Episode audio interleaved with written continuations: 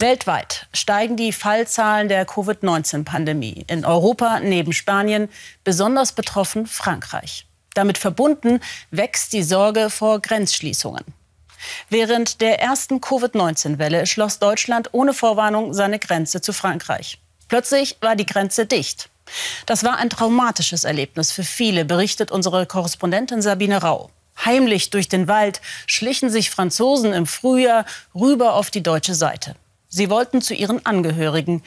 Nicht besonders gut für die deutsch-französischen Beziehungen und besonders die Menschen, die nahe an der Grenze leben. Das Thema brennt ihm unter den Nägeln, dass hier bald wieder neue Mauern hochgezogen werden könnten. Christopher Rent ist französischer Abgeordneter. Die Strecke kennt er im Schlaf. Das hier, das deutsch-französische Grenzgebiet, ist sein Wahlkreis. Ja, wenn Sie hier gucken, da sind noch die Steine, die die Grenze anzeigen. Ja? Der Wald, das ist Deutschland. Hier ist Arendt aufgewachsen, in Petit Roussel. Für den Franzosen ist die Zusammenarbeit mit den deutschen Nachbarn eine Herzensangelegenheit. Aber zu Beginn der Corona-Krise erlebten er und die Menschen hier im Grenzgebiet eine böse Überraschung. Die Deutschen hatten die Grenze dicht gemacht, ohne Absprache. In der Mitte, Mittelbrücke hier wurden Schlagbäume aufgestellt, Barrieren und man durfte nicht mehr weiter. Ja? Und die Leute, die hier wohnen und gerade dort 500 Meter weit wohnen, die mussten 50 Kilometer Umweg fahren, um durch den äh, zugelassenen äh, Posten äh, weiterzugehen.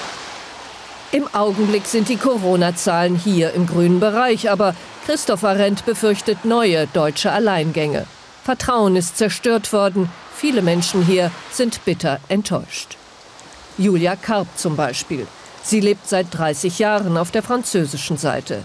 Viermal die Woche schlich sie sich hinter dem Rücken der Grenzposten durch den Wald zu ihrem Vater drüben auf der deutschen Seite. Ich hatte ja keine Wahl, weil ich ja französische äh, Nationalität habe. Und dann die Grenze war zu. Und es war eben die einzige Möglichkeit, dass ich meinen Vater besuchen kann gehen. Die deutschen Polizisten hatten sie am Grenzübergang zurückgewiesen, weil sie aus einem Risikogebiet kam. Man fühlt sich wirklich wie im Krieg. Dass man die Leute einfach wieder muss drüber schmuggeln. Also man schwätzt von Europa. Europa ist gut, wenn es auf dem Papier ist, aber in der Wirklichkeit ist es nicht so. Mit dieser Erfahrung ist sie nicht alleine. ZF in Saarbrücken. Der Autotechnologiehersteller ist der größte Arbeitgeber der Region. Gerard Bach hat hier 45 Jahre im Werk am Südring gearbeitet. Doch eines Morgens kam er plötzlich nicht mehr rein.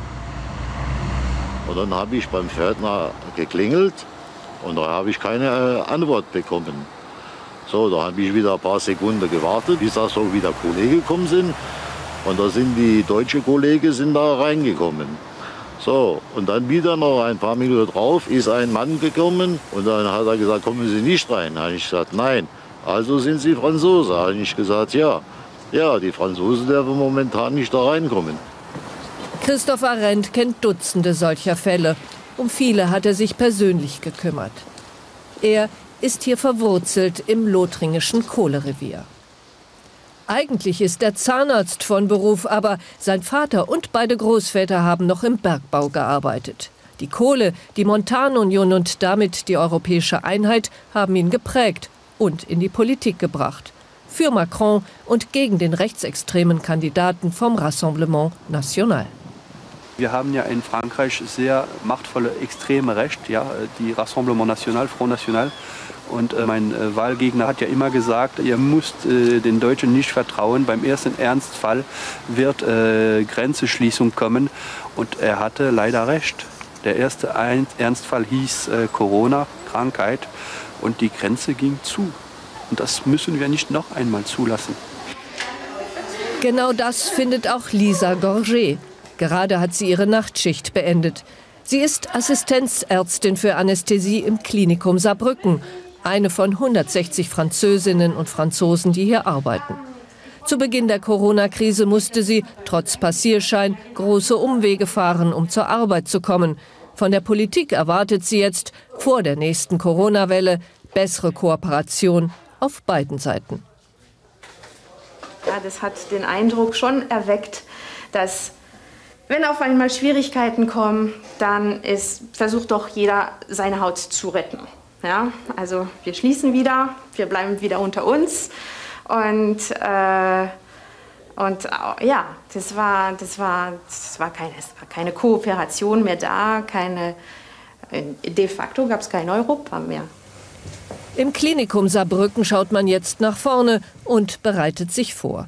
Hier stehen schon die Zimmer für die nächsten Covid-Patienten bereit, Deutsche und Franzosen. Im Frühjahr sind hier sechs französische Corona-Patienten behandelt worden. Christian Braun ist der ärztliche Direktor. Sein Appell, die Notfallversorgung grenzüberschreitend koordinieren, kann Menschenleben retten. Also ich würde mir wünschen, dass ähm, Corona als Chance verstanden wird, dass wir die Zusammenarbeit noch deutlich intensivieren.